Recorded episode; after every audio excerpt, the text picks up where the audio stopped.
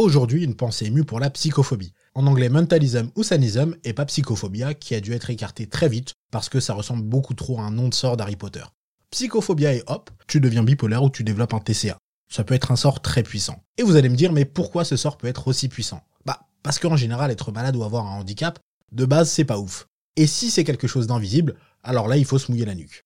Les handicaps invisibles c'est un peu comme le Père Noël. Passé 10 ans, la plupart des gens n'y croient plus.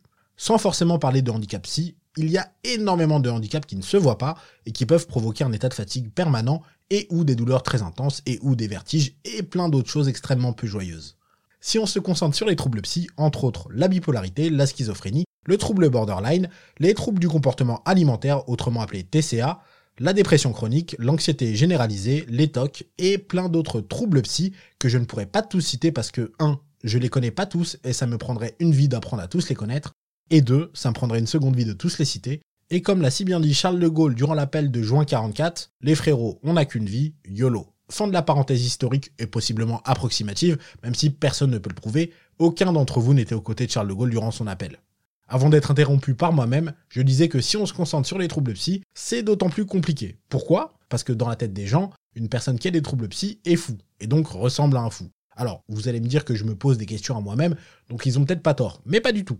Pour avoir arpenté quelques hôpitopsies, la grande majorité des personnes hospitalisées en psychiatrie sont des gens totalement classiques. J'ai pas parlé métier et orientation professionnelle avec tout le monde, mais à l'hôpital, il y avait une factrice, un entrepreneur et un ouvrier dans le BTP qui était injouable au domino. Oui, on joue au domino.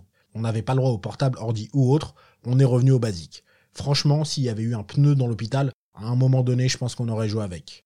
Mais ce que la majorité des gens pensent des fous est faux. Je ne dis pas que tout le monde va très bien psychologiquement, mais il y a une notion essentielle qu'on doit toujours garder en tête, pour énormément de troubles psy, voire la quasi-totalité, il y a la notion de crise. De la même manière qu'un diabétique peut faire des crises d'hypoglycémie par exemple, les troubles psy fonctionnent souvent sur le principe de crise plus ou moins régulière.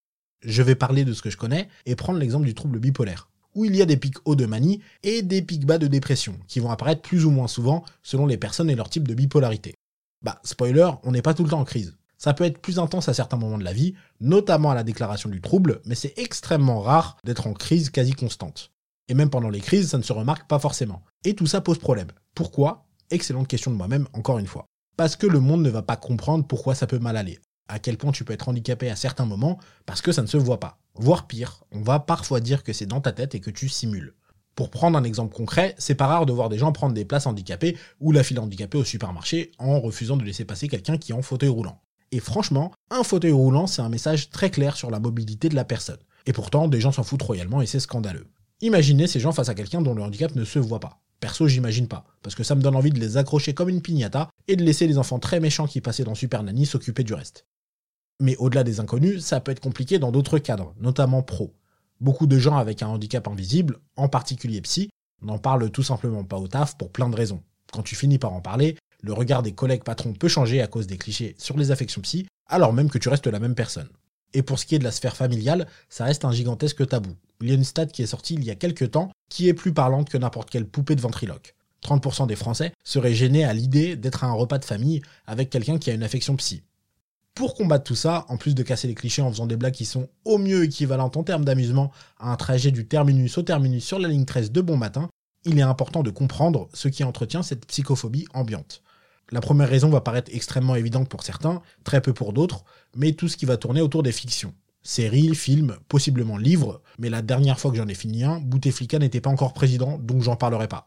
Il y a une série par exemple que j'adore qui est Esprit criminel, mais il force beaucoup trop avec des gens qui ont des pathologies psy. Ça me dérangerait un peu, mais pourquoi pas qu'ils mettent dans la série un ou deux gars avec des problèmes psy assez graves, dont le délire c'est de découper des membres dans leur salon en regardant la Casa del Papel doublée en allemand. Mais 15 saisons avec que ça, franchement c'est long. Alors, ok, à un moment, on manque d'inspiration, les auteurs tournent en rond, mais même quand on fait du 1000 tours par minute, pas besoin de stigmatiser des gens qui ont rien demandé. On va être plus sérieux et plus concret, en fouillant un peu les articles et les études sur le sujet du lien entre pathologie psy et actes violents, il y a une réalité statistique qui apparaît et qui pourrait clore le débat très rapidement si on n'allait pas plus loin. Quelqu'un qui est atteint de troubles psy a en moyenne plus de chances de commettre un acte violent que le reste de la population. Mais comme beaucoup de statistiques dans beaucoup de domaines, du sport à des questions économiques, sociales ou autres, ce qui est intéressant n'est pas le quoi, mais le pourquoi. Et là, il y a plusieurs choses très intéressantes. 1, ça va dépendre des études, de la méthode utilisée, du ou des pays où est menée l'étude, et de beaucoup d'autres facteurs, mais cette surviolence entre guillemets reste très légère. 2. Dans presque toutes les études à ce sujet, il y a une chose qui ressort et qui change absolument tout. Pour résumer, quand quelqu'un ne présentant pas de troubles psy consomme des substances type alcool ou drogue, le risque d'actes violents augmente. On a en tête le cliché de l'homme alcoolique qui va commettre des violences conjugales, qui n'est malheureusement pas qu'un cliché mais une réalité dans certains foyers. Quand une personne présentant des antécédents psy consomme des substances type alcool ou drogue, le même mécanisme s'opère à une différence près. Le risque augmente de 2 à 5 fois plus que chez une personne sans antécédents psy. Le problème qui s'ajoute à ce premier problème, c'est que les risques de dépendance à des substances chez les personnes ayant des antécédents psy est plus élevé que dans le reste de la population. Mais malgré ces deux facteurs, si on prend le global, comme je l'ai dit plus tôt, les personnes ayant des antécédents psy commettent seulement légèrement plus d'actes violents. Et tout ça s'explique très simplement. Lorsqu'on analyse les statistiques d'actes violents commis uniquement à jeun, c'est-à-dire sous l'emprise d'aucune drogue, le constat peut paraître surprenant voire contre-intuitif, mais les personnes ayant des troubles psy commettent beaucoup moins d'actes violents en moyenne que le reste de la population. Ce qui fait que le pourcentage d'actes violents plus faible à jeun commis par les personnes avec des antécédents psy par rapport au reste de la population contrebalance avec le pourcentage plus élevé commis sous substance. Pour résumer simplement, le trouble en lui-même ne cause aucun problème. À jeun, il y a même moins de violences commises comparé au reste de la population. Ce qui pose problème, ça va être son association à des substances. Il y a même un constat qui va encore plus à l'encontre de tout cet imaginaire. Malheureusement, les personnes avec des troubles psy subissent beaucoup plus de violence que le reste de la population. D'où le fait que tous ces fantasmes sur les bipolaires, les schizophrènes, etc. dans les séries notamment policières est juste faux et stigmatisent des gens qui ont rien demandé. Il y a autre chose qui est un peu lié à ces fantasmes autour des troubles psy, qu'on retrouve notamment dans les fictions, qui fait que les choses bougent encore trop peu, le tabou. Je l'ai déjà dit dans d'autres pensées émues, mais ce tabou est absolument terrible. Je peux totalement comprendre que ça fasse peur. Le tabou autour de tout ce qui se passe dans la tête des gens en général fait qu'on sait trop peu de choses et donc on a très peur dès que quelque chose sort un peu trop de l'ordinaire. Le fait de parler de son ou ses affections psy peut aussi nous isoler, donc on n'a pas forcément envie d'en parler. Le fait que ce soit quelque chose qui a certainement provoqué des moments très douloureux fait aussi que c'est pas évident. Et je voulais finir sur ça parce que ça me paraît hyper important et qu'on a quand même vachement parlé des autres dans cette chronique. Concernant tout ce que vous souhaitez dire à propos de votre santé mentale, j'ai une règle qui est peut-être pas la bonne, mais c'est celle que j'utilise. On fait ce qu'on veut. Si vous voulez en parler, parlez-en.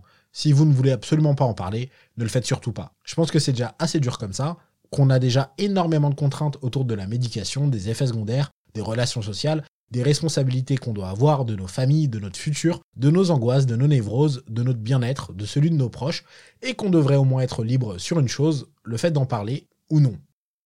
J'espère que cette chronique vous a plu. Il y a un lien Linktree en description vers mes autres projets et ma chaîne YouTube. N'hésitez pas à aller jeter un coup d'œil.